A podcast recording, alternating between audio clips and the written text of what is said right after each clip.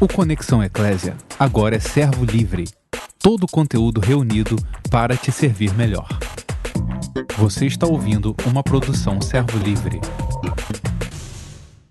Boa noite, meu amigo. Boa noite, meu comandante. Permissão para estar com você. Jesus Cristo. Como diz meu amigo Wilker, como vai, cabra velho? Tô bem, cabra velho.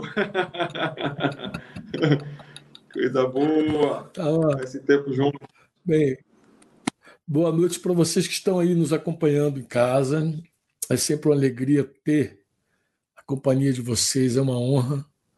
A gente se vê sempre, de alguma maneira, é, apoiados também, porque a gente percebe que a gente está fazendo alguma coisa que outros irmãos estão é, recebendo. Isso é muito importante para nós. Conversava esses dias com o Yuri, meu amigo Yuri, dizendo isso sobre isso. É muito bom quando a gente faz algo que a gente sabe que tem alguém lá do outro lado, de alguma forma, recebendo, sendo abençoado. Então, para nós, isso é o que interessa, o que importa. Né? Então, tua companhia sempre é legal por isso. Você chega aqui e a gente vê que tá, vale, vale a pena. Quando você está na área, vale a pena. E aí, tudo bem, Wilker? Tudo bem, tudo na paz do Senhor Jesus Cristo. Imensa, imensa crise, né? Mas estamos bem, graças a Deus. Que bom. O Wilker, para quem não conhece o Wilker, né? é um cabra bom, como eu falei lá, um cabra bom, e o que, junto com o Rafa, apacenta uma comunidade de discípulos em Recife. Recife é a capital de Pernambuco, para quem não lembra. Os Nordestes se misturam todos, mas o Wilker não é natural, não é pernambucano. O Wilker, na verdade, ele é potiguar. Potiguar que fala o pessoal de Rio Grande do Norte? Potiguar. Potiguar. Potiguar, e ele, e ele tem uma, alguma semelhança comigo, entendeu? Embora eu sou mais bonito que ele, mas ele tem uma semelhança. a gente tem uma semelhança. O pessoal sempre me zoa, porque o pessoal diz assim, pô, esse cara, pode vir alguma coisa boa lá do curral das éguas? O pessoal brinca assim comigo. Eu falei, vez eu encontrei um cara que é do curral também. Na verdade, não é nem do curral, ele é dos currais. Currais novos. Isso. É isso. A cidade lá de, de Rio Grande do Norte. Né? Isso mesmo casadinho, papai. E aí? Fala, vamos falar um pouquinho da, de Recife e depois a gente fala da tua carga, pode ser? Pode sim. Então manda fogo. Toda, toda, toda palavra está contigo aí, manda aí. Amém. Queridos, eu sou, eu sou natural do, do Rio Grande do Norte, como o Franco falou, né? É, eu estou aqui em Recife desde 2008. Né? Eu, eu além de servir ao Senhor, eu, eu sirvo aeronáutica, né? Eu estou na condição de militar já há 22 anos, né? E ao sair da escola de especialista lá em São Paulo, eh, o Senhor me trouxe para Recife contra a minha vontade. Nada e hoje eu sou um cara apaixonado por essa terra. Mas eu não queria muito vir para cá não, né? A gente tinha raízes muito. Eu sou eu sou o tipo de cara que eu as minhas raízes são profundas onde eu chego. E aí eu não queria sair de Natal de forma alguma. Eu já estava lá em Natal, já fazia 11 anos servindo aeronáutica lá, então já tinha, já, já tinha um ciclo de amigos, tinha a comunidade lá, qual, a qual nós também servimos ao Senhor lá. E eu não queria vir de forma alguma morar aqui, mas Deus tinha planos. Todas as vezes que eu, eu planejei uma coisa, Deus fez outra. Graças a Deus que os planos dele são melhores que o meu. e eu vim para cá em 2008, rapaz, sem, sem muita vontade de vir, né, relutando com o Senhor, perguntando por quê. Na verdade, quando eu saí de, de, de São Paulo, o meu desejo era fazer um seminário, e aí, como é, eu não voltei para Natal, esse meu desejo não, é, não foi realizado, né? Fiquei, foi um desejo frustrado da minha parte. E eu terminei vindo para cá e aqui eu perguntava muito ao senhor o que estava fazendo aqui, mas hoje eu entendo perfeitamente, é tanto que eu tenho raízes profundas nessa terra, no qual eu amo muito, né? Aqui eu, aqui eu tive minhas duas preciosidades, né? Que é a, a, a Maria Eduarda, que tem oito anos, e a Mariana, que tem dez meses né? Eu tenho duas meninas que é, é fruto de muita oração e de muita fé. Eu penso que a gente vai ter um tempinho de contar quando a gente for falar de fé né? Como Deus trabalhou muito a, a minha vida, a vida da minha esposa, para a gente alcançar o desejo de ser pai e mãe. Né? Então, estamos aqui, sou casado com Dona Bruna, né? Se vou, como já falei, aeronáutica, estamos juntos aqui nessa terra, servindo ao Senhor, até quando o Senhor né, nos chamar para outro lugar. Esses dias já estavam com rumores que pode haver modificações, e eu digo, misericórdia, Jesus, eu já estou com raiz tão profunda no Pernambuco que daqui eu não queria sair, não. Amo, amo essa terra, amo esse povo, mas aonde o Senhor nos mandar, a gente só presta continência e vai. Né? Sendo a vontade dele, a gente obedece. Manda fogo. Isso, é um pouquinho né, da, da, minha história aqui no Pernambuco. Então já são, é, já são 12 anos aqui, passa muito rápido, viu? Rapidinho, né? Em 2008, né? Muito rápido, rapaz, 12 anos já. E a aeronáutica não gosta muito de deixar as pessoas passarem muito tempo numa localidade, não, já quer nos mudar. Mas é. eu tenho pedido a Deus que seja no tempo dele e se ele assim quiser. Senão, que a gente continue aqui servindo a igreja, servindo aos irmãos. Gente Aí, feito é, Recife, é, para os irmãos de Pôr da Folha que estão por aí assistindo, né? De repente tem alguém de Pôr da Folha aí, embora o Wilker já esteve em Pôr da Folha, né? Uhum. Já foi com o Rafa, com outros irmãos de Pôr da Folha, mas também é, Recife enviou um representante agora é, nesse ano, né? Ele enviou nesse ano de 2020, né? É, uma, uma representante, Nathalie, né? A representante lá para Pôr da Folha, lá para o nosso TM, né? Então, Isso. No período do TM, meu amigo Wilker e Rafa enviaram lá a Nathalie. Então, a galera que lembra da Nathalie, só para vocês linkarem, quem teve no TM agora em janeiro, linkar aí. Nathalie, ela veio enviada para o Recife aí, é, debaixo do apacento desses amados aí esses, esses cabra. O Rafael é, é, é pernambucano, Rafael, né? Não é também. O Rafinha é pernambucano. O ah, Rafa é um companheirão, parceirão. O Rafa é pernambucano. É, é de uma cidade chamada Brejo da Madre de Deus. Né? É de, o Rafa é do Brejo. É do Brejo também. Eu sou do Curral, ele é do Brejo. Eita, fé, tamo, tamo junto. vamos que vamos que eu vamos. acho que, da tua turma, da, da turma qual você coopera, né, nesse serviço pastoral, acho que eu sou mais caçula, né? É. Eu até vi você comentando na, nas lives, ah, acho que vocês não conhecem o Will, que realmente acho que muita gente não me conhece. Eu conheço um, um ou outro, né? A turma de Porto da Folha que eu tive lá, né? É, eu conheço o Ideraldo, o Dinho daí, Amadão, um abração, um beijo, Dinho.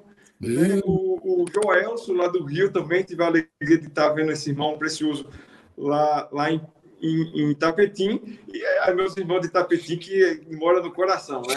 É. Juca, o Júlio Marco mora no coração, não paga aluguel, não. É uma taxa administrativa de amor.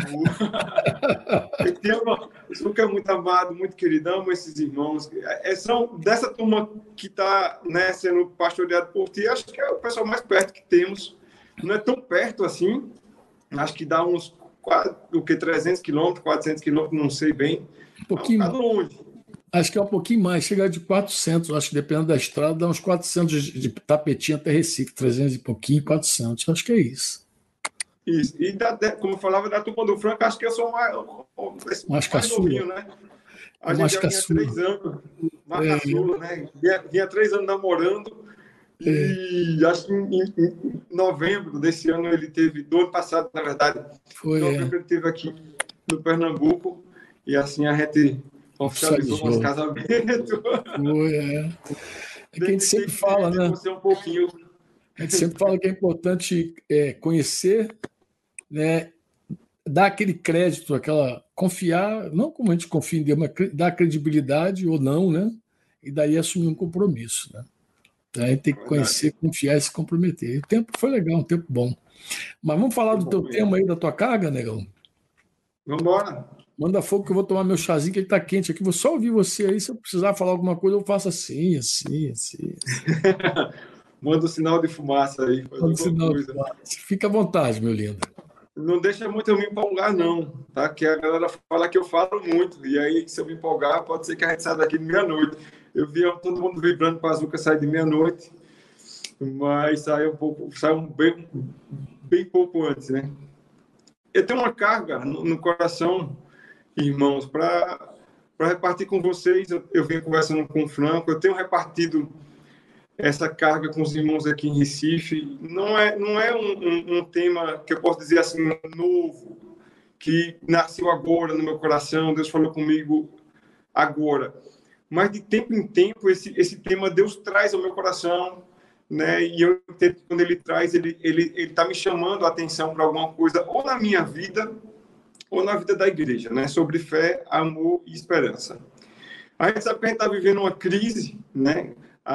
Uma crise muito grande de ordem mundial, né? É uma crise que eu posso dizer assim que eu nunca vi na minha vida, né? Nesses meus 40, meus 41 anos de vida, eu nunca vi algo dessa natureza né, trazer um colapso mundial, o mundo todo em parar. Mas a Bíblia já previa né, sobre isso, já prevê sobre isso. O nosso Senhor Jesus falava sobre isso né, com os discípulos. Lá em Mateus 24, ele, ele cita essas crises. E, e só lá em Lucas 18, né, que vai falar sobre, sobre as epidemias, mas é o mesmo texto de Mateus 24, onde Jesus vai prevendo as crises, guerra, amor de guerra, fome, né, tudo isso que já está previsto. E, e, e, Jesus aponta, no mesmo texto lá de Marcos, né, no, no versículo 6, ele aponta que a gente não pode nos assustar, não deve ficar assustado, aterrorizado, terrificado, né, quando essas notícias ruins é, chegam, quando a crise né, nos alcança. E essa é uma crise que eu nunca vi.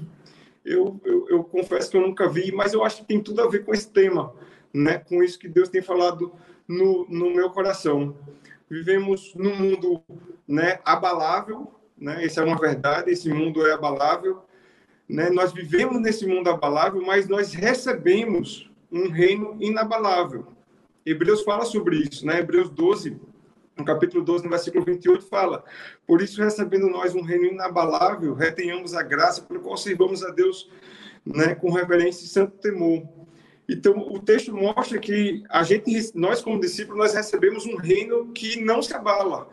Então, de tudo isso que eu estou vendo acontecer, eu tiro uma lição, uma lição muito preciosa de que a Terra pode entrar em colapso, a Terra pode né, se abalar, como de fato ela é abalável, mas sempre olhamos para o céu e encontramos no céu o rumo para nossas vidas. Então, diante de tudo isso que Jesus previu, lá em Mateus 24, o rumo é não se assustar. Não se assustar. E, e em cima desse texto de Hebreus, de um reino inabalável, nós entendemos perfeitamente que nós é, recebemos um reino inabalável e que a direção do Senhor para nós é reter a graça, né?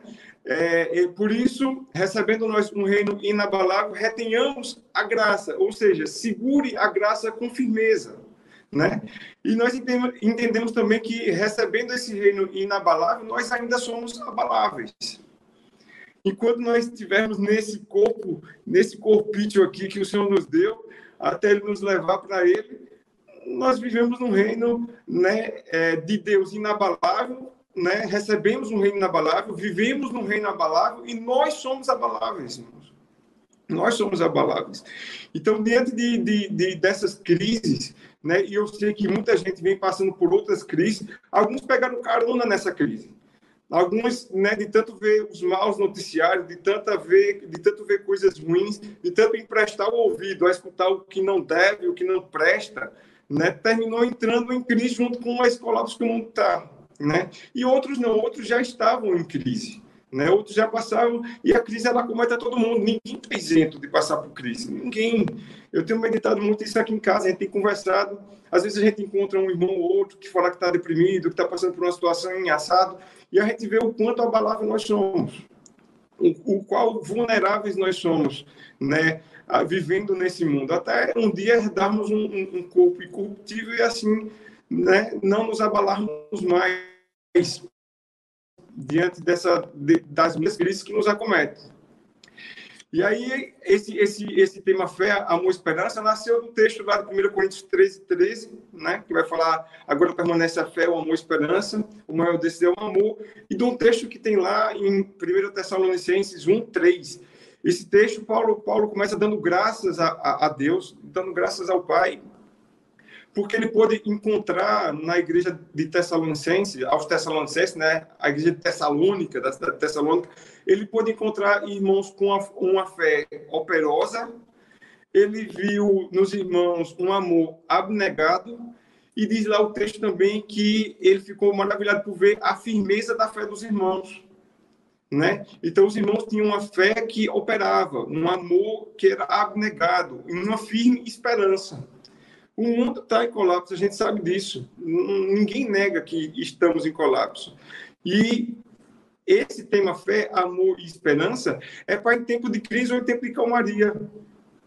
Eu penso que nós não podemos negligenciar, porque eu, eu, eu entendo que a fé, o amor e a esperança são vitais para a nossa caminhada cristã.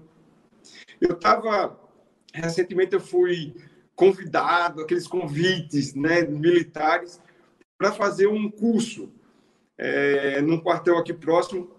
E todo curso que envolve, envolve algum perigo, né? E esse curso era sobre resgate em altura, fazer resgate de pessoas em altura. Então, todo curso que envolve perigo, é, a gente vai pagar sempre uma disciplina de, de pronto atendimento de emergência, né? chama de PAI. Então, a, a, enquanto eu estava é, aprendendo o curso e, e foi ministrado essa disciplina PAI, muito veio no coração e foi daí que começou a arder. Eu saí desse curso recente, né? Acho que eu acabei esse curso tem uns 15 dias. Então, quando eu saí, ficou muito é, é, queimando no meu coração, porque olhando para o curso e olhando para essa disciplina de pronto atendimento de emergência, o médico lá que estava dando aula, ele falou que existiam três órgãos no corpo nosso que é vital. Né? Ele fala que, que em, em, em crise, em emergência, em colapso, é, três, três coisas a gente deve de imediato dar atenção que é a respiração, então um órgão vital é o pulmão, o coração e o cérebro. Ele falava sobre isso. E aí eu vi nessa tríade desses órgãos vitais, Deus me trouxe na hora da aula, né, a lembrança da fé, do amor e da esperança, né? Eu falava até disso. Eu costumo, eu tenho um hábito de, de ver Deus em tudo, em tudo. Eu tô, eu tô numa aula, eu posso ver Deus em todas as coisas, né? Reconhecer Ele em todos os caminhos, como diz lá o provérbio. E aí eu vi lá, quando falava sobre esses três órgãos que são vitais. E quando a gente fala de vitalidade, a gente está falando de algo que traz vida. E aí me trouxe, me veio tanto esse texto de 1 Coríntios 13, 13, como o texto de 1 Tessalonicenses, da fé, do amor e da esperança. E quando ele dava aula, engraçado, quando ele dava aula, ele dizia, tire um desses órgãos, pare um desses órgãos é, para você ver o que acontece no corpo. Vai morrer, vai entrar em colapso. Né? E aí eu olhava para esse texto, quando Deus me trouxe esse texto no coração, eu, eu olhava também e eu comecei a fazer essa analogia. Como seria né, tirar a fé? E eu fui olhando, eu fui passando por, por cada, cada elemento desse, fé, amor esperança. Né? Eu fui, eu, como seria se tirássemos né, da nossa vida cristã a fé? E quando, quando eu, eu, falar de fé, amor esperança, a gente está falando em Deus, né? Existe a fé comum, todo mundo acredita em alguma coisa. Uns acreditam em Allah, em Buda, seja lá em que, acredita, mas acredita. Eu estou falando uma fé em Deus. Né? Muitos é, é, andam no amor humano, carnal, apesar de saber que o, o, amor é um dom de Deus, né? E muitos buscam a esperança dessa terra. Mas estou falando de algo é, é em Deus, para nós que somos cristãos, que buscamos ao Senhor, que entendemos a nossa carreira e olhando para isso, para a fé, para o amor, para a esperança, eu dizia assim, a gente não pode, né? A igreja ela não pode negligenciar. Eu penso que não só aqui em Recife, eu acho que vocês e muitos irmãos que estão tá aí assistindo já devem ter passado por situações onde outros irmãos negligenciaram de certa forma a fé, o amor e a esperança e naufragaram na vida cristã, abandonaram, deixaram de, de, caminhar, porque por algum momento né, tiraram os olhos é, é, do Senhor, deixaram de, de, colocar nele a fé, deixaram de amar segundo o amor que ele nos convida e buscou essa esperança desse mundo. Então eu fui passeando por cada um, e aí a gente vai pela fé. Eu vou começar pela fé e você pode me ajudar aí, Fran. Eu, eu, eu fui começando pela fé a gente olha o, conte, é, é, o conceito de fé lá em Hebreus, fala que fé é, é certeza e convicção.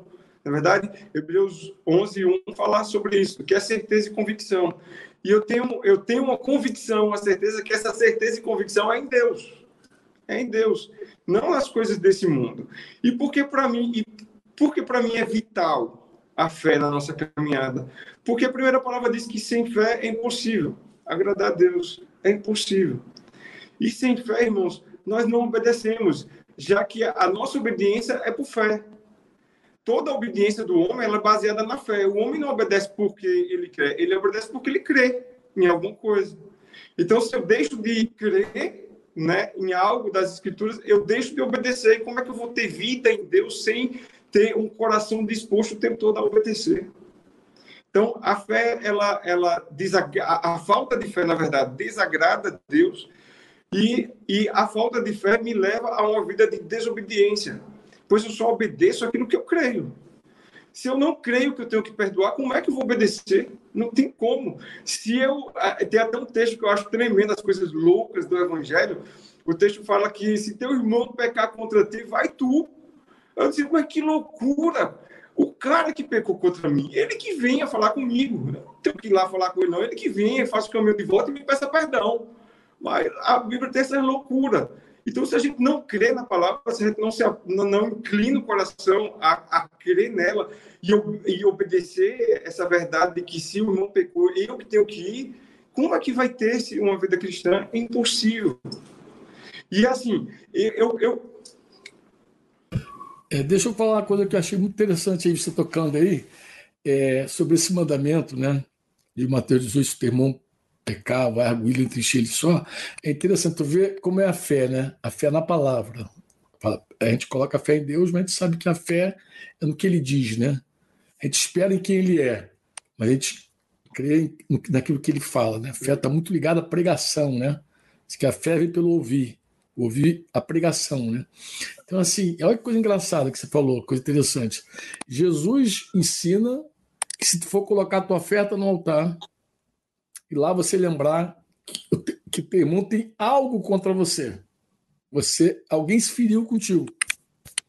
As pessoas se ferem conosco, às vezes sem querer, às vezes a gente não, não, houve nada, não foi nada de propósito, às vezes foi uma coisa sem querer que a gente fez que alguém se magoou, mas a gente lembrou. A gente deixa a nossa oferta lá e a gente vai lá e se reconcilia, porque Deus, Jesus falou que a nossa, a, a nossa comunhão, nosso relacionamento com o irmão, ele está acima do nosso culto, né? da nossa oferta, daquela, daquele momento nosso de, de ministrar a Deus. Então, assim, é, tu vê que a fé é assim, a palavra sempre está conosco. Então você vai, você vai restaurar em toda e qualquer situação. Se você for ofendido, você restaura. Se você for ofensor, você restaura. Você não espera nunca pelo outro, porque a fé move a gente. É isso que eu queria dizer. A fé sempre move a gente, né? Segue, mas segue aí. E aí é, é, é a gente vê esse, esses, esses, esses problemas, né? De que eu posso cair quando eu negligencio a fé a minha fé me leva a agradar a Deus, eu tenho que ter essa convicção que todas as vezes que eu ando por fé, eu estou agradando a Deus. A palavra até diz que o justo viverá pela fé, né? Então, se tem algo que agrada o coração do Pai, é nos ver cheios de fé. E a obediência, de fato, ela é. Não temos como obedecer algo que nós não cremos é até difícil você falar, é, proclamar para alguém que não crê, a pessoa não crê. Então, você pode. Eu já me peguei, e eu acho que alguns irmãos também já devem ter se pego, né, no erro de, de querer proclamar para alguém que não tem fé, ou então ensinar. Um exemplo, ensinar a pessoa né, qual é o caminho que Deus traz para um casal a gente pegar um homem descrente e querer que o homem ele creia naquelas verdades e ele ele ele obedeça. Mas como ele vai obedecer se ele não crê? Então, a obediência está muito ligada à fé. A obediência é fruto, é produto da fé. Então, sem, sem obedecermos, a gente não agrada a Deus. Sem obedecermos, não tem como ter vida no reino. Agora, Frank, eu queria bater em dois probleminhas que eu sempre vejo muito comum. E um, um eu vou aproveitar para dar um outro testemunho. Né?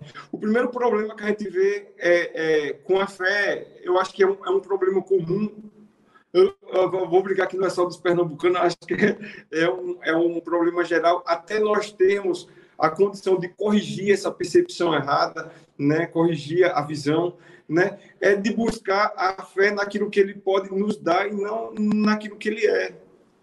Muita gente, eu já vi muita gente mesmo, Franco, é, é, naufragando na fé, porque buscam em Deus, né? a fé dela está baseada naquilo que ele pode dar, não pelo que ele é. E aí, quando é, não alcançam aquilo que eles tanto ambicionam, dese desejam, anseiam, aí terminam naufragando na fé. Pega a, a, a fé como se fosse é, é, o alisar da lâmpada de Aladim, né? e aí vai sair a fumacinha e ele vai, né, vai ter que fazer é, realizar os meus desejos. E quando meus desejos não são realizados, eu boto um bico, fico triste e, eu, e a minha fé começa a naufragar. Nossa fé não está baseada, e nem deve estar naquilo que ele pode nos dar, mas sim pelo, naquilo que ele é. E Deus me tratou nisso. Deus me tratou, me pegou de cheio com isso. Porque eu, eu desde muito cedo, eu gosto muito de criança, de criancinha. E o meu sonho sempre foi ser pai. Eu queria muito, eu tinha um anseio louco por ser pai. Só que eu, eu fui pego primeiro por Deus por uma palavra minha. A minha sogra diz muito assim que a, a, as nossas palavras têm poder, né? E eu, eu dizia muito assim: eu só caso quando eu completar 30 anos de idade. É pronto, Deus fez cumprir. Eu só casei com 30 anos de idade. Se bem que eu tentei casar antes, mas o pai disse: não, você não disse que queria casar só com 30, você vai casar com 30, seu cabo velho. E eu casei muito ansioso para ser pai. Porque eu comecei, o cara com 30 anos de idade já se achava velho. Eu dizia, não, eu preciso ser pai logo, porque senão as crianças vão me chamar de vovô, não vão me chamar de pai. Eu estava desesperado para casar, né? porque eu queria filhos. E isso foi uma frustração muito grande para a vida da Bruna. Porque quando ela ouvia eu falar isso, ela dizia: Você não quer uma esposa, você não quer uma, uma mulher, você quer uma parideira. Você quer uma mulher que dê filhos. E não é por aí. Eu sou sua mulher, tem uma vida comum, tem uma vida longa para se trilhar, né? além dos filhos. Pois eles vêm e um dia vão embora. Né, e vai nos deixar. Mas eu ficava desesperado, eu queria filho. Então, quando eu entrei, eu casei, eu já dizia, eu quero filho. Eu não aceitava de forma alguma né, qualquer contrariedade nesse sentido. Né? Mesmo assim, é, ela foi tomando os remédios e eu fui insistindo porque eu queria filho. Aí Deus começou a tratar comigo, porque eu comecei a pedir, quase cantando Fernanda Brum, dá-me filho, dá-me filho, senão eu morro. eu estava desesperado por filho, que loucura.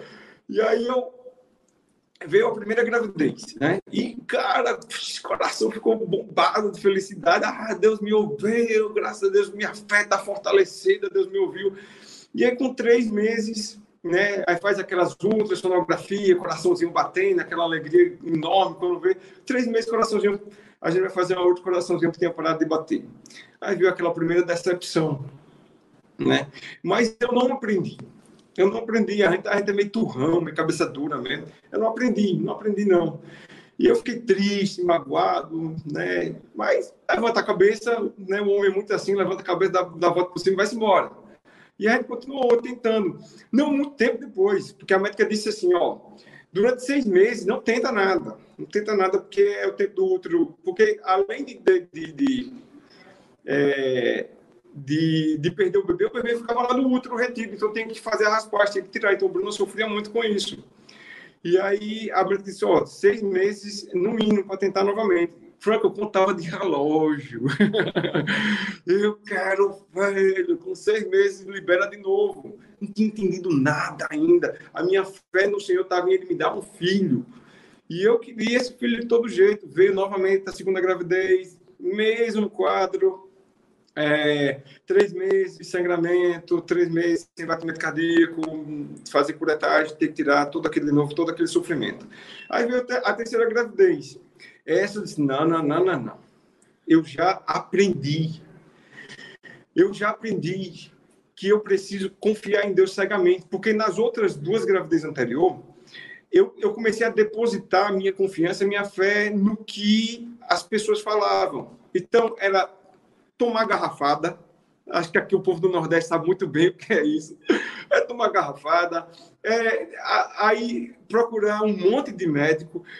Uma vez a gente foi contar os exames que Bruna fez, davam 35 exames para tentar descobrir se era algum problema nela.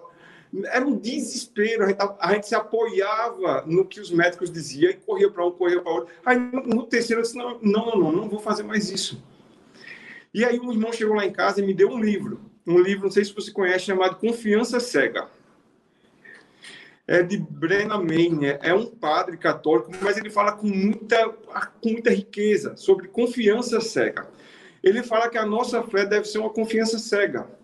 A nossa fé não é pelo aquilo que a gente vê, né? É, é, é mais sim naquele que pode fazer infinitamente mais do que pedimos ou pensamos. E eu tinha acabado de ler aquele livro, eu me apeguei aquele livro com toda a força. Não, não vou mais correr atrás de médico, não vou mais nada. E aí, um, um belo dia, estava na sala do quartel lá, e aí a Bruna me ligou. Disse, filho, vem em casa que eu estou sangrando muito.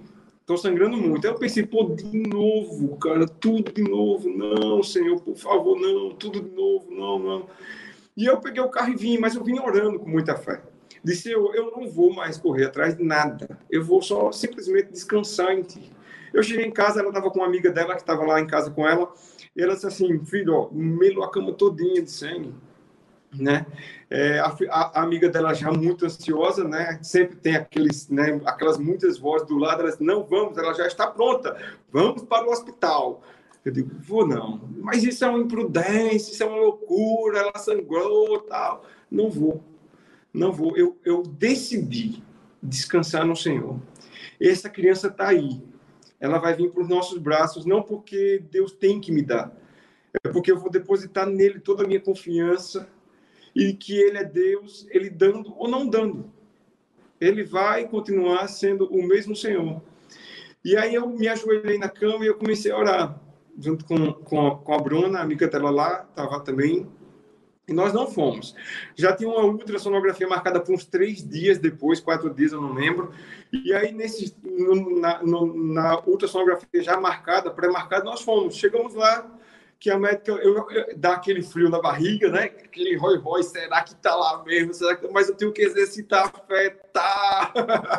e Deus é poderoso, e Deus pode me dar. Mas, independente dele dar ou não, eu, eu tinha convicção no coração que eu não ia me estremecer. Mas quando entrou lá, que fez o exame, o bebê estava lá. E aí, hoje é a nossa Maria Eduarda, né? Que já está com oito anos de idade. É um milagre que eu tenho em casa. eu tenho dois milagres. Aí a história parece que não para por aí. O, eu, vou, eu vou acelerar, tá? E aí, o, o, a Maria Eduarda veio, foi uma bênção na nossa vida, aquela alegria, aquela festa de ser pai, tudo é maravilhoso, cara. É, uma, é uma, um, um rio de explosões de sentimento dentro do nosso coração quando somos pais. Eu escutava muito do meu pastor César. César dizia: Você vai saber o que é a paternidade de Deus quando você for pai. Eu estou até devendo, eu tenho que ler o Paternidade Espiritual, tenho que chegar aqui, ó, não chegou por aqui nesse livro. Aí o, a Maria Eduarda veio, a gente começou a, a, a beber do Senhor, que alegria, aprender do Senhor sendo pai. Né? Que, alegria, que alegria, fortalecendo a nossa fé, entendendo como Deus, como Deus vê a paternidade, a gente vai vendo, apesar que nós temos é, muitas falhas, nós muitas vezes não agimos como Deus, mas a gente aprende muita coisa na paternidade. E aí, com cinco anos, aproximadamente com quatro, cinco anos, a, a, e a gente vamos, vamos liberar novamente, vamos ver se a gente tenta novamente é, o segundo ou a segunda, que Deus nos der. E aí, quando liberou, aquela expectativa sempre fica, todo mês, vai vir, não vai, vai vir, vai não vir. Quando atrasava um dia, eu já estava na farmácia, parece que não tinha aprendido nada, esse cabro velho. Já estava na farmácia procurando o teste, faz o teste, era aquele desespero, cara, para fazer teste. Aí foi pior, porque a gravidez da Bruna, né, é, foram dois abortos, a Maria Eduarda. Então, já estava na quarta gravidez, né, entrou para a quarta, aí foi na trompa. A gravidez foi na trompa, teve que tirar a trompa, ela perdeu a trompa dela, então ela só tinha uma trompa e tinha os dois ovários. E a gente foi procurar um médico, o médico disse assim, ó, a possibilidade dela, dela engravidar é, é quase zero, porque ela só tem uma trompa, já, já diminui pela metade a possibilidade da gravidez. E com a outra trompa dela é toda torta, então o óvulo não passa direito, vai, mas eu disse, vai ter possibilidade. Ele disse, não, é quase zero. não tem possibilidade. Aí eu, eu, retomei de novo com a minha fé. Só que veio, é, é, aí veio a quinta gravidez, aí perdeu. Veio a sexta gravidez, perdeu. Veio a sétima gravidez, perdeu. E aí entrou na oitava gravidez. E a gente já estava assim muito triste, porque eu sonhava muito com mesa cheia. Eu queria quatro, cinco filhos, né? Ainda não, eu, eu meio que não desisti de um todo, não. Mas eu acho que tá bom, pelas duas já que Deus me deu, eu já, eu agradeço a Ele. Mas se Ele quiser me dar mais, recebe. E aí, quando entrou na oitava gravidez, que a, da nossa Mariana com 10 meses, todo, o processo novamente, todo o mesmo processo, sangramento, é, todo aquele, aquele desespero. Cheguei um dia em casa, ela estava sentada no sofá, ela saiu curvada, né, de muita dor, ela sentou no sanitário e ela, depois ela me chamou, fez, ó, eu acho que já perdeu, tá aqui, saiu tudo. Eu olhei e eu disse, meu Deus, não, não saiu nada, tá aí, tá aí, eu tenho que exercitar, eu tenho que aprender a exercitar a minha fé. A minha fé não está naquilo que né? Não é aquilo que eu vejo, é aquilo que eu não vejo. Então, que é, essa é certeza e convicção daquilo que eu não vejo. Então, eu creio que está aí. Ainda assim, Deus é Deus, se não tiver.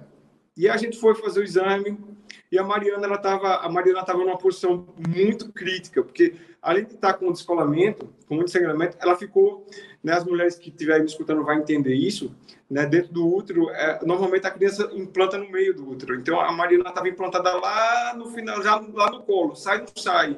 Qualquer espirro poderia sair. E aí era todo cuidado, né, redobrado para que isso não acontecesse. Mas a gente ainda assim, né, nos enchemos de fé, buscamos a Deus, oramos, né, e, e veio esse, esse, esse milagre. Mariana, que hoje tem 10 meses. Então, são oito gravidezes. Né? Das oito, é, nós temos duas filhas. E Deus me tratou muito com a fé. Porque, como eu falava no início, um dos grandes problemas da, da, da que pode nos levar, pode nos levar a naufragar na fé, é de esperar em Deus naquilo que Ele pode nos dar e não naquilo que Ele é. Porque independente de Mariana, de Maria Eduarda, ou seja lá de quem for, ele continua sendo o mesmo.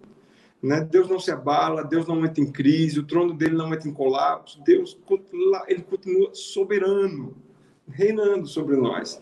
Então, isso para mim né, sempre foi né, algo que eu sempre fiquei atento na minha vida, né, por ter passado por toda essa, essa, né, essa peregrinação para ser pai e atento na vida dos discípulos, que é, é, é vital, né? traz vida, sem fé é impossível, uma caminhada. E, o, e a segunda coisa que eu percebo muito, é, Franco, é quando as pessoas ouvem as muitas vozes. A, a, a, o naufragar na fé, e, existem muitas formas de naufragar na fé, né? Uma é essa, é apontar, é achar que Deus tem que nos dar as coisas. E quando Deus nos dá, a gente vai se frustrando, vai se decepcionando e termina abandonando. E a outra é, é quando nós escutamos muitas vozes. E em todo esse processo né, de, de ser pai, é, eu pude ouvir muitas vozes, muitas vozes, e isso é muito perigoso. Então, eu digo, eu digo uma, uma coisa nos basta, a gente deve ser como, como, como Maria, não como Marta. Uma coisa, a voz do Senhor nos basta. O justo viverá pela fé e a fé vem de ouvir a voz do Senhor. Nós nos movemos pela voz do Senhor. Aí eu tinha muitos exames, eu tinha muitos médicos falando, e você termina ficando ansioso, a, a, a, você começa a depositar a sua esperança na voz desse povo, e aí pode, né, com muita facilidade, naufragar na fé e abandonar a caminhada com o Senhor. Por isso que eu digo que é, é, é vital, irmãos. A fé é algo vital para a nossa caminhada. Não tem como né, servirmos ao Senhor né, sem viver debaixo de fé. Amém? A segunda coisa, a segunda coisa é o amor. É o amor. Né? Jesus falou que a lei, toda a lei ela se resume, o amor é algo vital, e a gente entende que é um dom de Deus, né? Porque o próprio Deus, ele é amor, a palavra de Deus é amor, mas a gente encontra, né, é, é, essa verdade de que sem amor é impossível também caminharmos. Jesus falou que toda a lei se resume numa coisa, né? Se resume em duas, na verdade. Em amar Deus de todo coração, alma, entendimento e toda a nossa força, e ao próximo como, como a si mesmo. Então, Jesus resumiu o que era o amor. E se nós tirarmos. Só, eu acho que você está certo quando você diz que está tudo resumido numa única coisa, é que são dois mandamentos com a mesma essência: amar a Deus e amar o próximo. Então, o amor, de verdade, ele é central, né? Ele resume a lei e todos os profetas, toda a lei e os profetas, tudo que tinha lá no Velho Testamento, tudo que os nos dias de Jesus os, os fariseus haviam constituído em 613 mandamentos. E Jesus pega tudo isso aí e quando, quando o escriba perguntou ele qual é o maior mandamento, já estava se referindo a vários. Jesus só amar a Deus, amar o próximo, e desses dois mandamentos depende toda a lei dos profetas. Está certo, o amor está presente, tanto num quanto no outro. Uhum. Segue aí, meu, é. meu, meu cabra. Amém, velho. Então, o amor é algo, é algo assim, indispensável para a nossa caminhada. Eu penso que retirar o amor de nós é como, é como se retirasse a razão de viver. Não faz sentido, né? Vivermos sem amar, né? E, e, e amor, eu aponto, eu vou apontar duas coisas. Como eu te falava anteriormente, a gente poderia dissertar aqui muito, né? Proclamar muito sobre fé, amor e esperança. Mas eu, eu queria pegar em pontos que eu, eu, eu julguei no coração ser muito chaves. Eu sei que que tem, é, é muito mais abrangente, é, é, um, é um assunto muito amplo. Mas duas coisas me chamam muita atenção no amor. Primeiro, que amor não são meras palavras.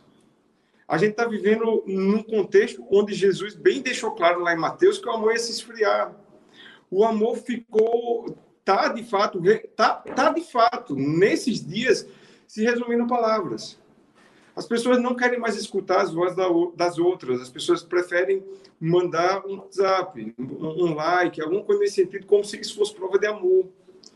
Né? Amor não são palavras, amor é uma atitude, é um verbo que requer de mim atitude. Eu preciso me mover em amor, eu preciso servir, eu preciso perdoar, eu preciso fazer tudo aquilo que 1 Coríntios fala, que tudo crê, tudo espera, tudo suporta, não se recebe do mal, não se conduz inconvenientemente, tudo aquilo mas ela não, não é meras palavras. E tem um texto, cara, que eu fiquei maravilhado, rapaz, quando, quando Deus trouxe luz sobre esse texto. Né? Tá lá em, em Marcos 12, né? acho que só o versículo 34, eu vou contextualizar só para a gente chegar no 34. Né? Um pouco antes, Jesus estava conversando com os saduceus, né? Os saduceus era aquela turma que não acreditava na ressurreição dos mortos, estava conversando com os saduceus ali, Jesus a respeito da lei do levirato. Aquela mulher, é, o marido dela morreu, não deixou descendente, casou com o próximo irmão, não deixou descendente, casou com outro, e eles fazem a pergunta a Jesus: quem, quem, de quem vai ser essa mulher né, quando chegar lá no reino dos céus? Aí Jesus vai falar: ó, é, é raiz não conhecer a escritura, nem o poder de Deus. E aí tinha um, um cara escutando essa conversa de Jesus com o saduceu. Tinha um, um, um cabo velho lá escutando, um escriba né? A, palavra, a gente sabe que o escriba é aquele que é o cara que é dotado da palavra, por isso que tem tudo a ver.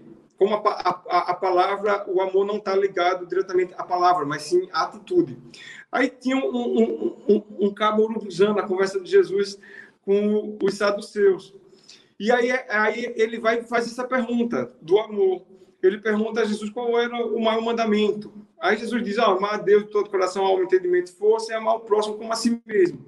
Aí o cara, mas o cara era dotado da palavra, ele era um escriba, ele, ele tinha um conhecimento profundo. E aí ele fala, bem disseste, mestre, que amar a Deus de todo coração, alma, entendimento, toda força, excede a todo sacrifício e holocausto, o holocausto sacrifício, não sei qual é a ordem, mas o cara era tão dotado do saber que ele pega o que Jesus falou e ele acrescenta mais alguma coisa, porque Jesus não falou em holocausto e sacrifício, Jesus só falou que era para amar de coração, alma, entendimento e força. E ao próximo como a si mesmo. Mas o cara era tão conhecedor que ele acrescenta, né? Excede a todos os sacrifícios e holocaustos.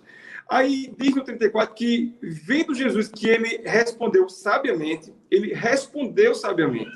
Ele tinha um texto na palavra, Aí Jesus declarou: Não estás longe do reino de Deus. E já ninguém mais ousava interrogá-lo. Eu sempre fiquei interrogado porque Jesus termina sempre os discursos dele com uma coisa assim enigmática.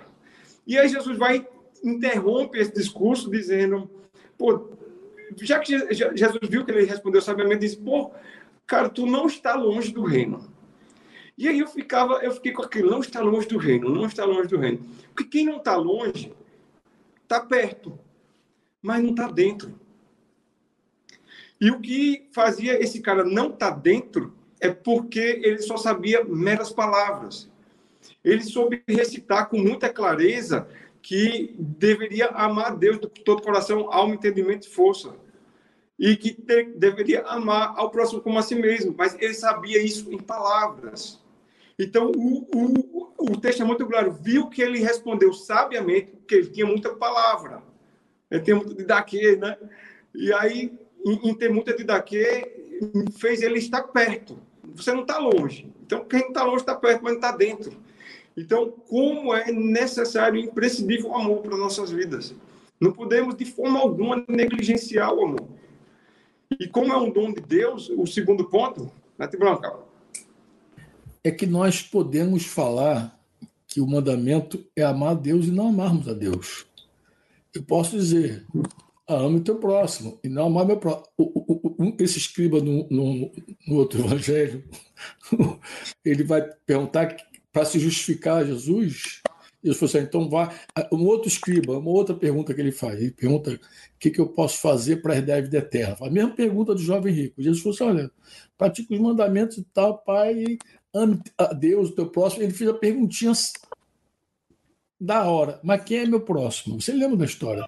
E Jesus então vai contar aquela história que as pessoas chamam de parábola, mas Jesus não disse que era parábola, conta a história né, do, do, do, do samaritano que acudiu um cara na rua, mas depois a gente vai colocar o subtítulo de bom samaritano, mas ele também não disse que ele era bom, disse que era um certo samaritano, e aí ele acode o camarada lá na rua, quando passa o sacerdote, vê o cara, desvia, passa o levita, vê o cara, desvia, e no final Jesus falou assim, qual dos três foi o próximo?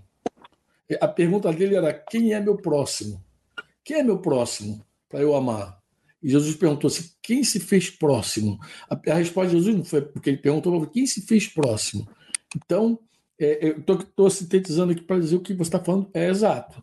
Porque assim, o amor não dá para ser teórico. Quando o cara perguntou quem é o meu próximo para eu amar, Jesus já colocou ele num cheque, mostrando que, na verdade, quando você já pergunta quem é teu próximo, você não entendeu nada. Porque, na verdade, uhum. você tem que ser o próximo. Você que tem que se fazer próximo.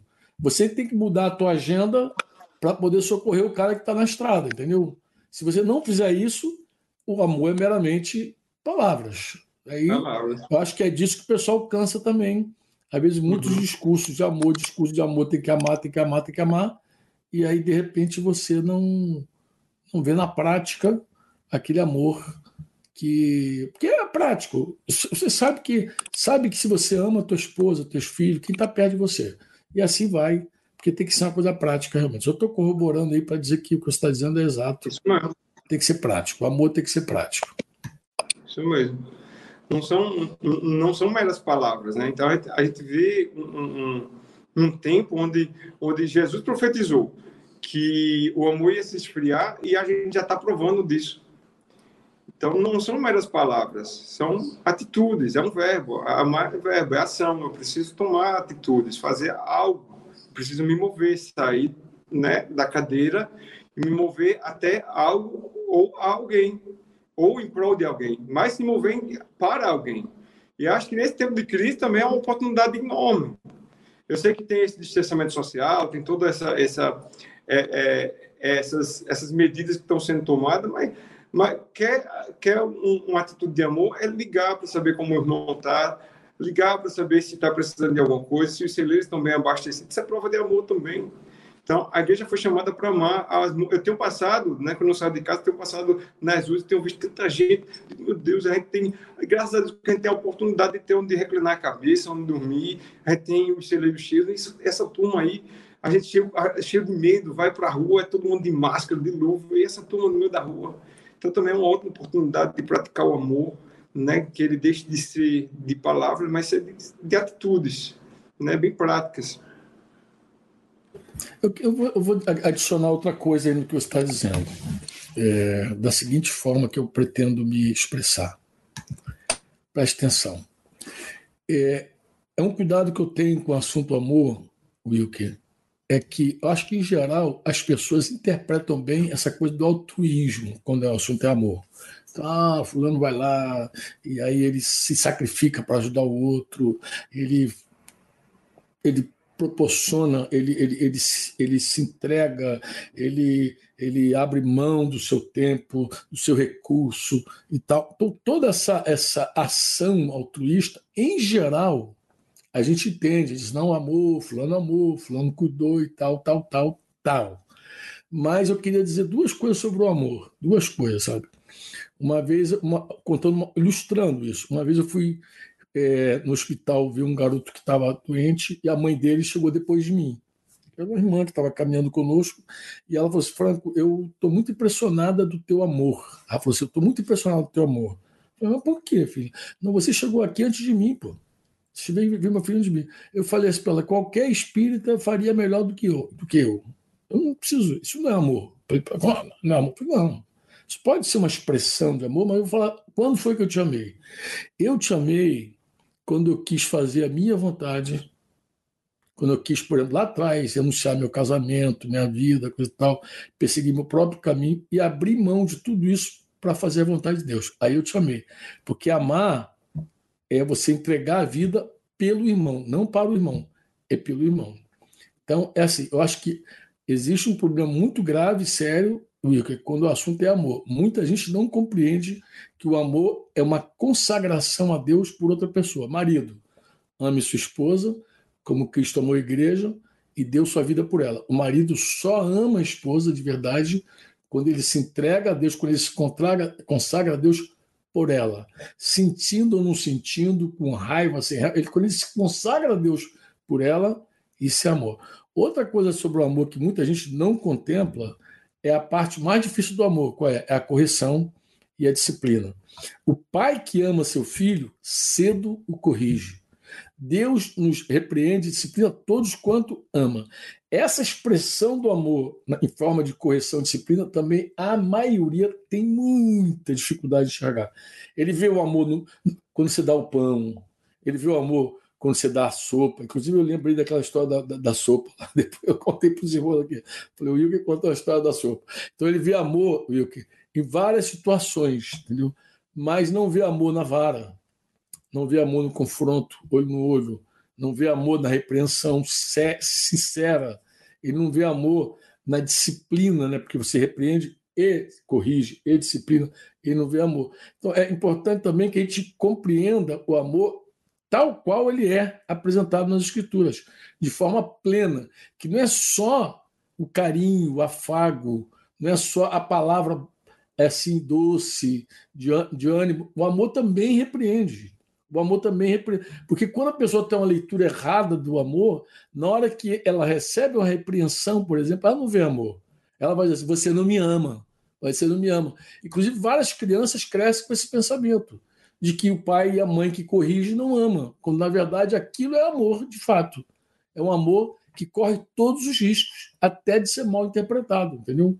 Porque o verdadeiro amor tem ações difíceis. Então, é, duas coisas sobre o amor que eu queria pontuar aí, sobre o que vocês. Primeiro, uma entrega a Deus. Não existe amor sem consagração a Deus. Porque tem muito homem que dá a vida para a mulher. E tem muita mulher que dá a vida para o homem. Não se entrega pelo homem, entrega para ele a vida. E o cara nem sabe o que vai fazer com a vida dela, e ela nem sabe o que vai fazer com a vida dele. É mais uma idolatria do que amor. Isso não é amor, isso é uma idolatria. Amor é quando você se entrega a Deus por outra pessoa, mesmo quando os teus sentimentos por, pela outra pessoa, os teus sentimentos, estão meio arranhados, meio enferrujados. Ao se entregar, isso é uma expressão do amor. Eu queria dizer isso para não ficar assim, uma coisa é, nem incompleta, mas eu, eu queria que os irmãos tivessem uma visão plena do amor. Uhum. Amém. Eu concordo plenamente. Era até esse, esse eu ia tocar um, um pouco nesse, nesse assunto. Eu vou até com, vou continuar, né, o que você acabou de falar, porque há uma diferença muito grande do amor de Deus do amor humano. O, o ser humano ele, ele entende muito é, o amor de Deus querendo humanizá-lo. né, no que você já falou. Se há uma correção, hoje mesmo, por exemplo, hoje, hoje eu estava no trabalho e um colega falou assim, um colega cristão, disse assim, pô, lá em casa é uma loucura, tal, sei o que, esse, esse tempo, os meninos estão tá acordando tarde, a escola não está tendo aula. E aí eu bati na porta do quarto da menina e disse, ó, levanta ali, vai, vai lavar uma louça. Aí a menina olhou, pô, pai, tu não me ama desse jeito. Assim, o senhor não me ama, o senhor quer me explorar. então, as pessoas não entendem muito, de fato, o que é o amor. Então há uma diferença muito grande. E aqui também, aí que de fato eu, é, eu concordo em gênero, número e grau contigo, que há uma diferença entre o amor de Deus e o amor humano. Né? O amor de fato é um dom de Deus. Deus é o próprio amor. Mas por causa do pecado do homem, né, esse amor foi modificado. Ele, ele, ele terminou sendo um, um, um amor carnal, humano, né, baseado em receber. O amor de Deus não é baseado em receber, é baseado no dar. O, o amor genuíno é em dar é, é, essa, é, essa, é de dentro para fora, saindo, não o contrário. Né? Tem um, tem um texto mais conhecido que todo mundo proclama esse texto, né? João 3,16, porque Deus amou o mundo de tal maneira que entregou, que deu. Essa expressão de amor que Deus espera de nós. Um amor, de fato, abnegado. O amor genuíno é aquele que está sempre disposto a perder, de andar a segunda légua, né, de ser corrigido. Esse é o amor genuíno, né? É esse amor que Deus espera de nós. Porque se nós nos basearmos no amor é, humano, aí começamos a achar que colocar em xeque o amor de Deus para com a nossa vida, será que Deus me ama mesmo? Porque a gente materializa o amor de Deus como se fosse algo humano, carnal. E não é. Né? Há uma diferença. Por isso que eu entendo que é vital para estar dentro do reino, primeiro o amor tem que ser prático, ele, ele tem que sair do campo das palavras. Mas para ele sair do campo da palavra, eu tenho que entender de fato o amor de Deus, que ele não tem nada a ver com o amor humano. Nada a ver. E aí eu entro, já vamos com uma hora. Amém. Agora você faz aquela conclusão da esperança. Dá esperança para os irmãos também. Os irmãos já estão cansados de nós. Ah, o amor tudo suporta. suporta. O amor tudo suporta, tudo crê, tudo, tudo espera, tudo sofre. espera mais um pouco, tudo espera, espera um é, pouco mais. Espera. E, e aí entra a esperança. A esperança, eu vou, eu, eu vou ser bem, bem rápido nela. A palavra diz que se a nossa esperança né, em Cristo se limita às coisas dessa terra, somos os mais infelizes de todos os homens.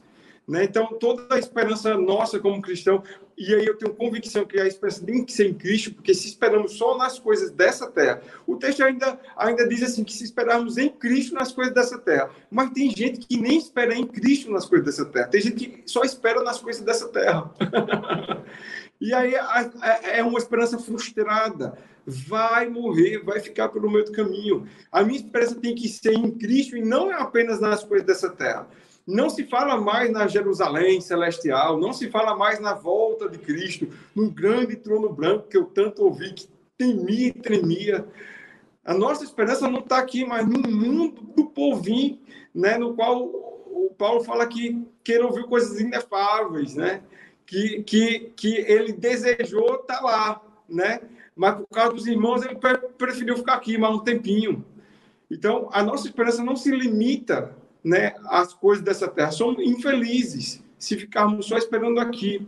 E, e assim, tem duas palavras que eu encerro. Uma é uma verdade que diz lá em Colossenses 1, 27.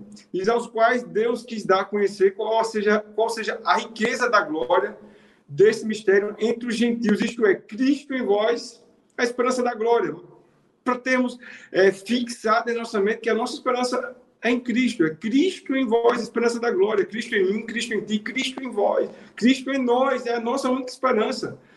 Para quem iremos? E não é nem para onde, é para quem iremos? Não temos para onde ir, é Ele a esperança. E aí eu encerro com um texto. Esse texto, Franco, eu dizia aos irmãos esse dia, esses dias, que eu, eu não sei como expressá-lo. Eu não sei se a gente pula, se grita, se bate palma, se bate no peito, mas esse texto, quando eu leio ele, ele me traz uma esperança tão grande, tão grande, né, que chega a, a saltar né, do, meu, do meu peito, do meu coração. O meu coração começa a saltar no peito. né? Um texto lá de 2 Timóteo 1:12. Ele lá ele e por isso estou sofrendo estas coisas, todavia não me vergonho do evangelho. Aí aqui é onde chega que eu não sei como falar. É, é esse, esse versículo devia ser para todo discípulo que vai perdendo a sua esperança. Né? Ele, pois eu sei em quem tenho crido. Aí não sabe bem como dizer isso, né? Mas estou bem certo que ele é poderoso para guardar este depósito aqui até o dia de Cristo. Essa é a nossa esperança. Eu sei em quem tenho crido. E eu estou bem certo que ele é poderoso para guardar esse depósito. Esse depósito, esse depósito vai do Cristo pode chegar hoje, amanhã, não sabemos o dia, mas nós devemos ter essa esperança que eu sei em quem tenho crido. E eu sei que ele é poderoso, e ele vai guardar esse depósito velho aqui, nesse vaso de barro aqui, até a volta dele. Então, é imprescindível, é vital, irmãos. Se quisermos é, uma vida abundante em Deus, e uma vida longa, até que esse dia de Cristo, como está escrito, venha nos chamar, né? não podemos negligenciar de forma alguma né? esses elementos que são vitais, que trazem vida no reino, que é a fé, o amor e a esperança. Amém, queridos?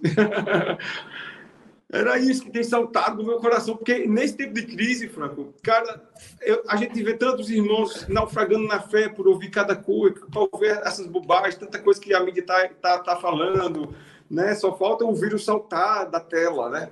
Né? Que eu, vai perdendo a fé, os irmãos o, vai se privando dentro de casa, não compartilha mais em amor, né? E a esperança parece que fica no remedinho que estão dizendo que é, é, vai salvar tudo. Então, Bem, a gente precisa, não, não podemos negligenciar, irmãos, é porque é vital. Se queremos vida abundante em Deus, não podemos é negligenciar a fé, o amor e a esperança.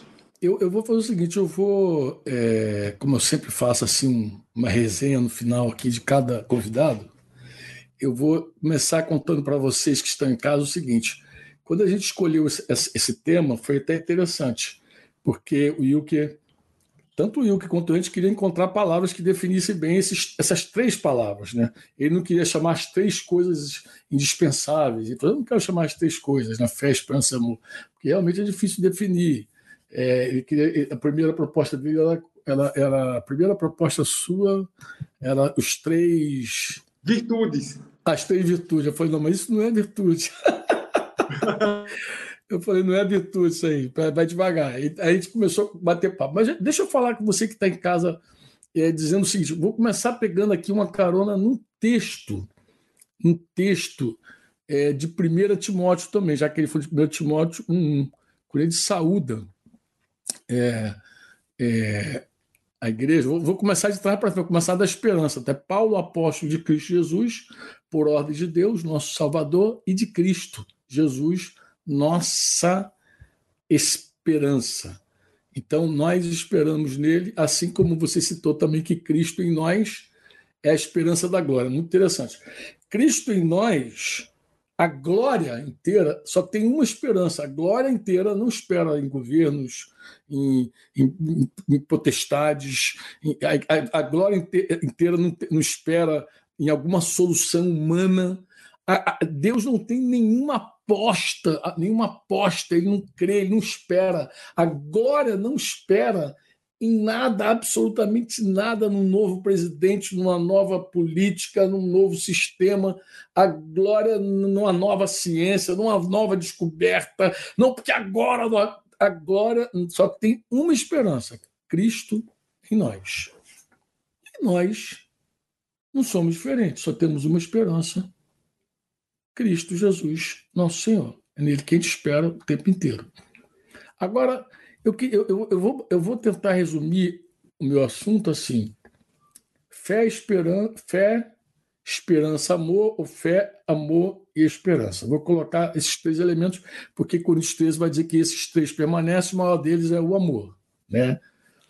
Então, eu vou colocar para vocês, como, como eu falei com meu filho Daniel hoje, nesse dia de hoje. Eu estava falando com o Daniel sobre é, a importância da gente realmente que é, nós começamos a vida por conta da fé, né? É, os irmãos ontem citaram sobre os princípios elementares da doutrina de Jesus, né, Hebreus 6, eu não sei quantos irmãos aí de Tapetim estão nos assistindo nessa hora, mas eu queria dizer algo para vocês assim que é fundamental para vocês não deixar de prestarem atenção no que o autor da carta aos Hebreus está dizendo, porque o autor da carta aos Hebreus ele está assim indignado pela, pelo tempo decorrido e os irmãos ali os destinatários da carta não tinham crescido, não tinham amadurecido. E quando ele entra no capítulo 6, ele diz assim: por isso, deixando é, os princípios elementares da doutrina de Cristo, a palavra ali, inclusive, nem a doutrina no original, é da palavra de Cristo, é do Logos, né? não, é, não é de daqui, é do Logos de Cristo. Ah, vamos avançar porque é perfeito. Então, rumo à perfeição. Vamos lá, vamos crescer, galera. Não lançando de novo, agora ele vai dizer assim: a base. A base de quê? arrependimento de obras mortas e fé em Deus. Então, o fundamento, eu já discuti isso com outros irmãos, inclusive. Eu falei, irmãos, não existe fundamentos. Eu vejo como os irmãos insistem nesse negócio. Mas a Bíblia não fala de fundamentos. Nós é que falamos. A Bíblia fala de um único fundamento.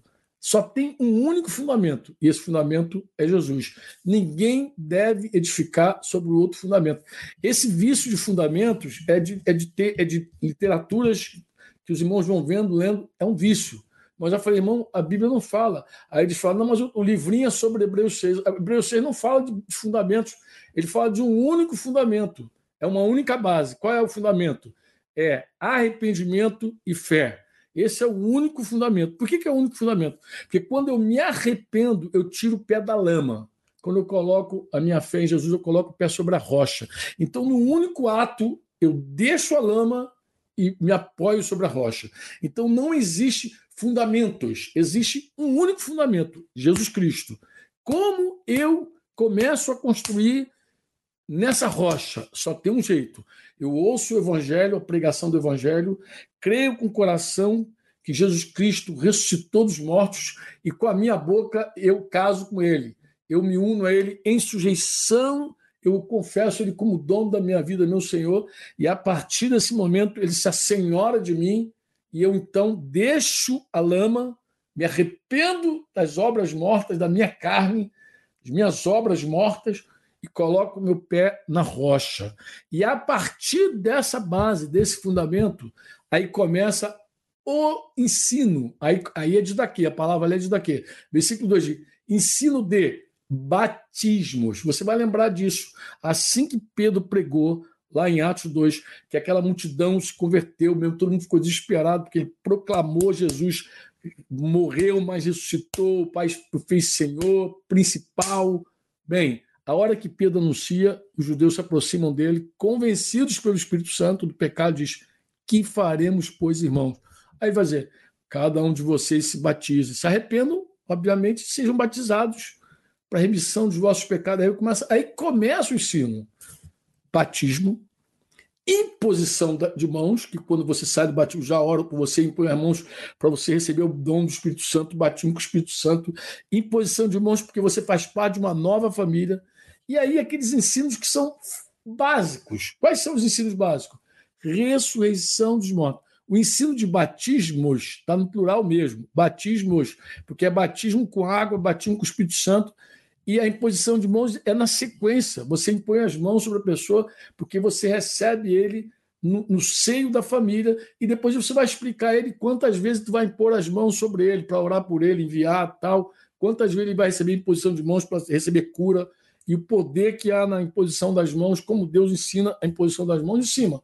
Em suma, é uma doutrina, mas ele vai falar depois da ressurreição dos mortos. Olha que coisa interessante, nossa esperança plena e do juízo eterno, como disse meu irmão, o juízo do trono branco, que faz a gente temer e tremer.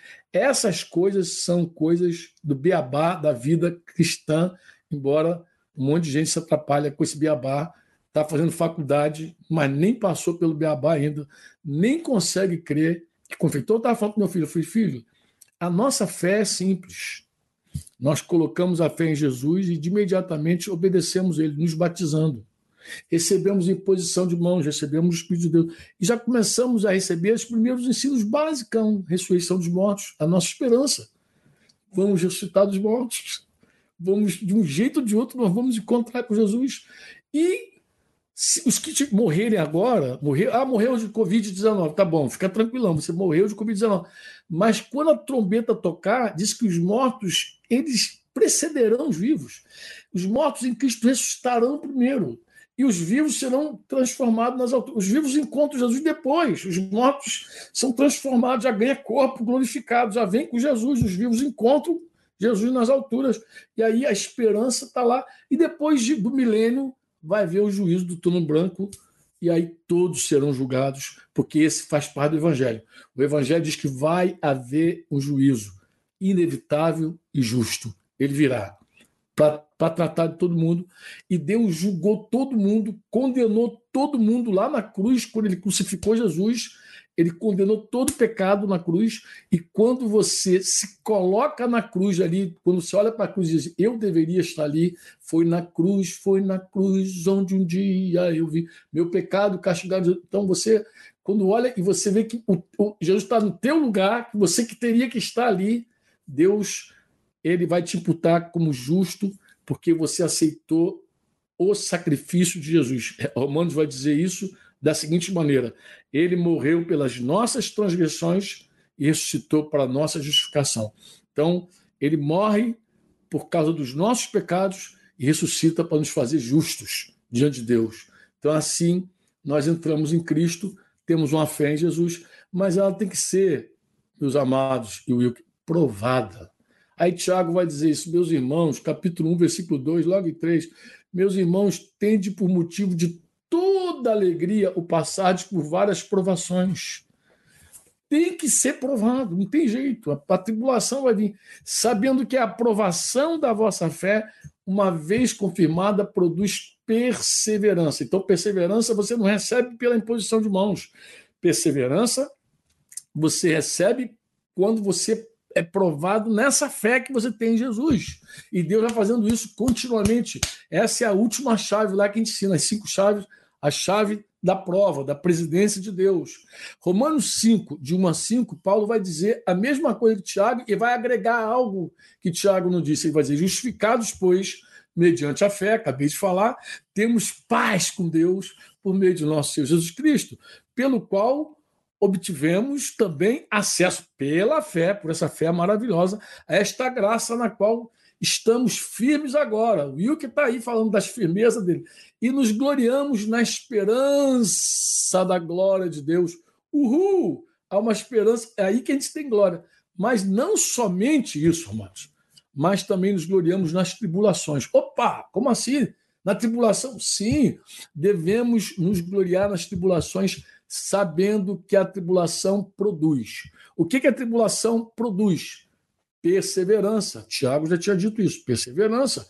A prova da nossa fé produz perseverança. Mas Paulo vai agregar um outro elemento: produz também experiência.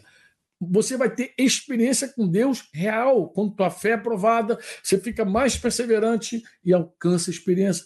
E depois da experiência vem a esperança. Então a esperança é um produto.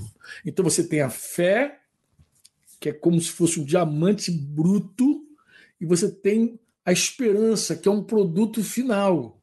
Então eu, eu falava isso para meu filho: você tem fé, você vê que a fé é um produto, é, a fé, a, a esperança é resultado, é um produto de uma fé provada. Então eu tenho fé, meto fogo na fé tsh, e sai. Aí a fé parece que começa a dar um, uns frutos assim muito interessantes. Perseverança, pá! Experiência, pum! Esperança, pum! Então, você tem ali uma coisa mais plena. Mas onde é que entra o amor, Franco? Ah, mano, o amor é o que sustenta tudo isso. O amor é aquele compromisso que você tem. Jesus falou assim: aquele que tem os meus mandamentos e os pratica e os guarda. Esse é o que me ama. O amor talvez você não tenha prestado atenção nesse texto de Romanos, de Romanos, de Romanos 5, ele vai dizer isso assim, ele vai dizer no versículo 5 assim, ó: Ora, a esperança não nos deixa decepcionados. Uma outra versão diz: não nos confunde. Por quê? Porque o amor de Deus é derramado em nosso coração pelo Espírito Santo que nos foi dado. Então, o que traz equilíbrio, o que permite a gente passar por tribulação e, e alcançar o propósito, o fim da nossa fé, que é salvação, é verdade, mas ela vai produzir perseverança, ela vai produzir experiência. Paulo diz: Eu sei, eu estou experimentado em tudo, eu tenho experiência em tudo, eu tenho experiência em ter é, muita coisa, abundância, mas também sem passar por escassez. Eu experimentei a escassez. Eu, eu, eu passei tanto, tanto sem ser honrado, também sem ser humilhado, abatido. Todas essas coisas eu tenho sido experimentado e eu, ele confirma dizer: posso todas as coisas naquele que me fortalece. Então a gente vê claramente que a fé experimentada, ela é, você fica mais perseverante, você fica mais experimentado, tem experiência, mas você também tem esperança. É como diz Hebreus, é uma âncora de esperança. É a âncora. Então, agora eu tenho esperança, uma esperança viva em Jesus. Viva. O diferencial para mim de fé e de esperança é porque, assim, quando, quando é que eu tenho fé? Quando eu tenho uma palavra. Deus falou, eu creio. Deus falou, eu creio. Deus falou, eu creio. Quando é que eu tenho esperança? Quando eu conheço Ele, Wilke. Eu, eu tenho esperança quando eu conheço ele. E o amor, essa coisa maravilhosa do amor, dizer isso para meu filho, filho, filho, o amor não deixa a gente confundido. É o amor que não deixa a gente confundido. Porque a hora que a fé é, vem fogo na tribulação, ela pode, como se falou, a gente fica meio abalável, né? Nós somos abalados. Mas é, em tudo nós somos atribulados, mas a gente não permanece na moenda, disse Paulo perplexo, sem recurso. Mas a gente não fica angustiado. A gente é, a gente é abatido, porém não destruído, perseguido, porém não desamparado, porque o amor não dá essa substância, como diz o outro. Eu, eu gosto muito de ilustrar a ideia de fé e esperança, acho que com amor também no meio. Vou terminar assim, que já falei muito agora. Agora quem falou muito fui eu. Fui mais além da conta. É assim: e, e, hoje nem o Zuca está aí para dizer assim, pô, fraco, fala. O Zuca não apareceu ainda, eu acho, né? Daqui a pouco tem que falar do Zuca de embora. Mas é assim: Noé tinha uma palavra para fazer a arca. Era um homem de fé. Então ele foi lá ele fez uma arca um tempo que não chovia, chovia não tinha caído, nunca caiu um temporal, nunca ninguém viu inundação nenhuma, e ele construiu contra tudo e contra todos uma arca. Diz Pedro que aquilo ali simboliza o batismo, que oito pessoas foram salvas por meio da água, como um batismo. Então veio o dilúvio tal. Diz que a arca ficou à deriva. 40 dias de chuva intensa, de água saindo do abismo, de água vindo do alto, e a, a arca ficou à deriva por mais de um ano mais de um ano a deriva. Ele não tinha palavra. E agora ele começa a soltar as aves. Ele pega um corvo, que é uma ave carnívora. Solta um corvo. E o corvo vai lá. Nem volta, ele voltou. O corvo deixou ele na, na pista. Mas ele solta a pomba. É engraçado, a pombinha diz que quando a pomba traz um ramo no bico, ele não tem uma palavra. Ele não tem uma palavra, não. Mas ele tem uma esperança. Ele diz: não, tem terra. Deus não falou nada com ele. Deus não disse nada para ele. Deus só mostrou um ramo no bico de uma pomba. Então, eu acredito que a esperança está relacionada a esse, a esse conhecimento, entendeu? Ele, ele entendeu claramente, ele, ele passou, ele sabia que tinha terra. Ele falou: tem terra. A pomba trouxe, tem terra. Talvez ele tenha tido uma, uma inspiração, vou soltar essas aves aqui, entendeu? Mas, claro, tem, tem muitas ilustrações maravilhosas para falar que a pomba pousou. Né? É, a pomba, o Espírito Santo pousou sobre Jesus, né? pousou sobre Jesus. A pomba pousou em algum lugar, pegou o ramo e trouxe. Né? Tem, tem lugar para parar a arca. Tem um lugar para parar a arca. Mas é assim, eu acredito também que existem momentos na vida que a gente não tem uma palavra de Deus, Wilke, mas a gente tem um ramo no bico da pomba. Entendeu? O Espírito Santo nos sinaliza, nos dá sinais assim claros, claros, e nos enche de esperança. E o amor, para mim, ele está totalmente presente e deve estar presente, deve estar presente o amor, porque o amor não deixa a gente confundido. Diz que, é, é, diz que o amor derrama nos nossos corações, né? É assim que Paulo, pelo menos, descreve, né? Diz que a esperança não nos confunde, né? A esperança não confunde a gente, por quê? Ele explica por que, a esperança não confunde a gente, né? A esperança não nos deixa decepcionados, confundidos. Por quê? Porque o amor de Deus é derramado em nosso coração pelo Espírito Santo que nos foi dado. Eu gosto muito disso aí, porque fala de dois tempos. Fala que o amor segue sendo derramado em nosso coração. Como que ele segue sendo derramado? Pelo Espírito Santo que nos foi dado. Fé que provada vai gerar perseverança, esperança, experiência, esperança, mas tudo isso no ambiente de amor. Porque o amor nos dá essa, essa blindagem total, né? A gente, em algum momento, é, eu acho que isso é muito legal, vale a pena dizer, amado, que às vezes a gente não tem muita certeza sobre algumas coisas, mas nós precisamos, mas a gente tem uma esperança viva em Jesus. A gente espera nele, a gente confia nele. A gente, na verdade, a gente não tem nem para quem ir. Né? Para quem iremos nós? Pedro disse. Flecha cantou recente. A quem irei, Senhor? Só tu tens a vida eterna. Só tenho Pai, Senhor. Se a tua mão me governa. Eu gosto também de uma canção, eu que vou terminar aqui de verdade de um camarada chamado, chamado Jefferson Pilar. Ele tem uma canção chamada E Se? Eu já estou cantando essa canção antes para os Estados Unidos. Inclusive, lá nos Estados Unidos eu tenho um amigo que toca muita guitarra, muito, é um figuraça, mas ele toca muito. E num dos dias nossos lá, fiquei hospedado na casa dele 45 dias. Como ele toca muito, em vários momentos a gente tinha aquele momento lá. Eu, ele brinca comigo, ele diz que eu toco birimbau, não toco violão, não, é birimbau. Eu, se eu estou no teclado, ele diz que eu estou tocando birimbau, se eu estou no violão, eu estou tocando birimbau, mas tudo bem. Ele me suporta. Me suportou lá 45 dias, lá, ele, a esposa, a família me suportou. Mas ele me, me ensinou a tocar essa canção, essa canção do Jefferson Pilar. Essa canção diz assim, Wilke, preste atenção nela.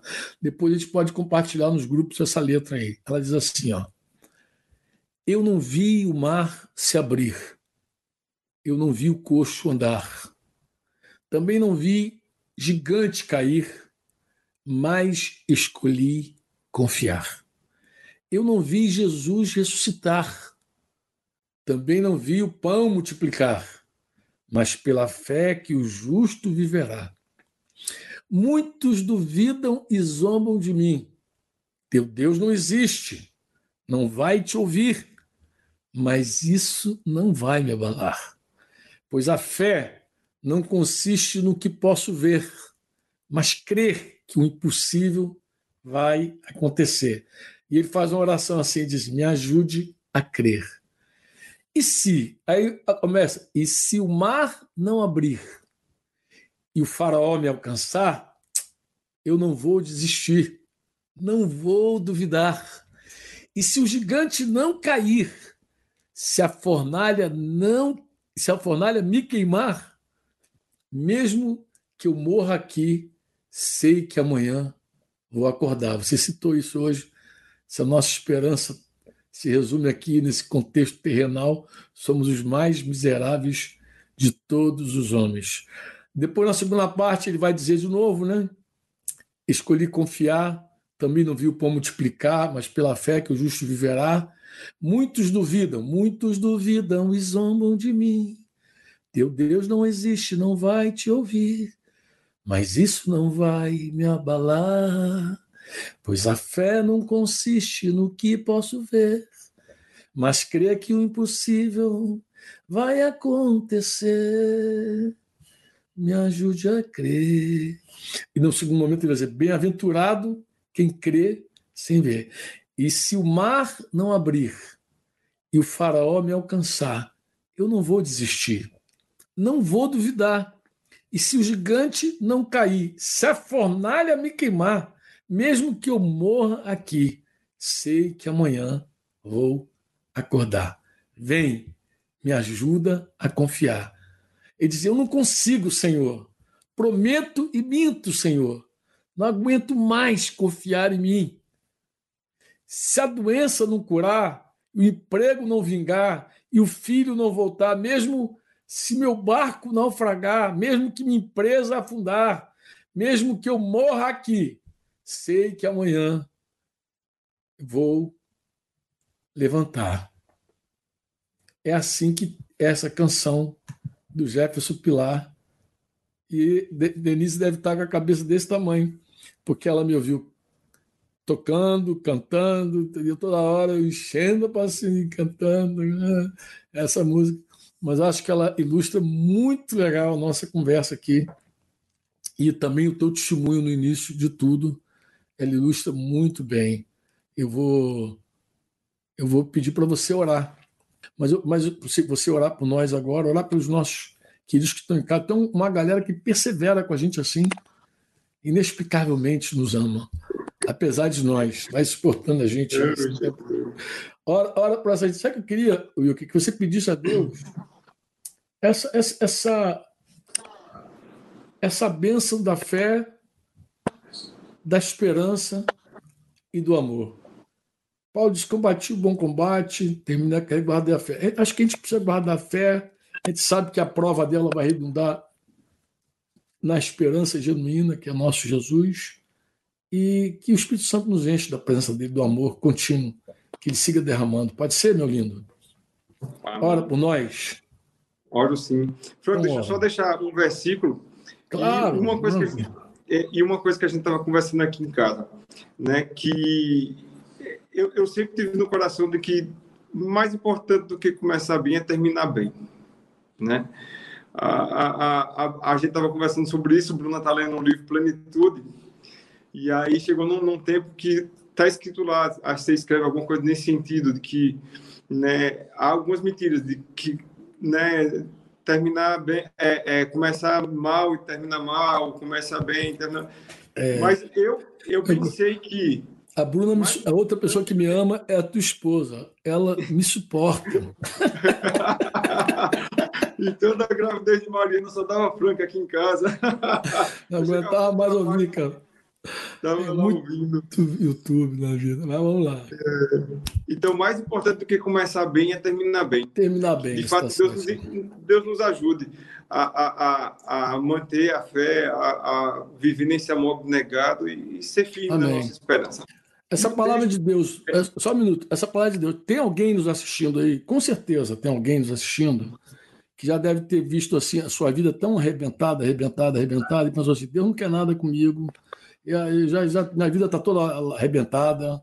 De repente ouviu desde criança, Bruninha, bem, e a tropinha toda aí. Aí dá.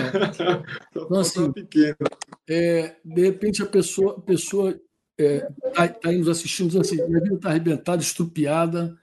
Eu já comecei, comecei errado, vai terminar errado. Não é verdade. Não é verdade. A escritura prova que muita gente que começou mal terminou bem. Jefté, eu acho que é a figura que eu uso no livro para falar de Jefté, aquele cara que começou muito mal e terminou bem. E o contrário também é verdadeiro. Muita gente que começou bem e terminou mal, né? Tem gente que começou bem a história com Deus e uhum. terminou mal a história. Saúl. Saúl é uma dessas figuras, né? Então a gente tem que ter cuidado. Você falou certo, é melhor o fim. É melhor o fim. Como a gente termina, é melhor. Então, oremos ao Senhor. Vamos orar. Eu vou estar contigo nessa oração para que Deus abençoe. Me permite só dar o um versículo? Mande fogo aí. Só dá o versículo.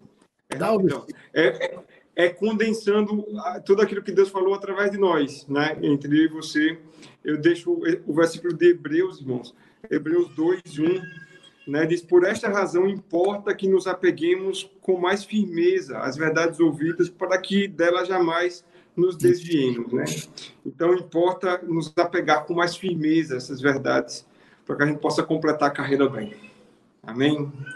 Pai, obrigado, Jesus. Muito obrigado pela oportunidade né, em meio a esse, essa crise, a esse colapso que está no mundo, mas temos a oportunidade de estarmos juntos aqui, né, através da tecnologia, muitos irmãos do, do outro lado né, nos ouvindo, não temos a, a, possibilidade de interagir, mas eu sei que a tua palavra pode chegar a bom termo em cada coração né, que nos deu ouvido e há tantos outros que ainda vai ouvir, né, pois está lá disponível.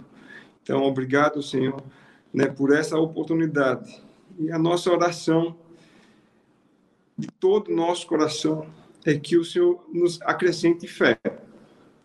Né? Queremos, de fato, terminar a carreira. Podemos até ter com, começado de forma errada, ter começado tropeçando, estarmos tropeçando, mas acrescenta-nos fé, Pai, para completar essa carreira guardando a fé, a fé no Senhor Jesus. Né? Aumenta a nossa esperança e que o amor de Deus seja derramado, conforme está escrito, no nosso coração através do Espírito. Muito obrigado, Pai, pelo maravilhoso Espírito de Deus Obrigado porque o Senhor não nos deixou órfão, né? Nos mandou o Consolador. E é esse Consolador que nos traz o sentido pleno e perfeito do Teu amor. Que Ele inunde, que possa inundar né, o meu coração, o coração dos meus irmãos, de forma prática, Senhor. Que a fé mova, nossa fé mova montanhas e que a esperança esteja no único, no nosso Senhor Jesus nos ajuda, por favor. Somos falhos, somos fracos, débeis. Dependência do Senhor, para que o Senhor acrescente a nós aquilo que é teu. A fé, o amor, que a esperança renasça a cada dia do nosso coração na pessoa certa do Senhor Jesus Cristo. Uma oração por mim, por todos os meus irmãos que estão aí juntos que o Senhor continue abençoando a vida do Franco, a igreja em Curitiba, a igreja em Tapetim, Porto da Folha, Rio de Janeiro, cada irmão aí precioso que está conectado, né? não, não sei todas as localidades, até aqueles que vão se conectar depois, que o Senhor traga bênção sobre bênção, sobre cada localidade, sobre a tua igreja espalhada em todo lugar não no Brasil, não apenas no Brasil, mas fora do Brasil, que seja a abundância do Senhor sobre cada um né, da tua igreja, dos teus filhos. É minha oração, Pai, por mim, pelos meus irmãos, pela tua igreja, na pessoa do nome de Jesus. Amém. Você ouviu uma produção Servo Livre.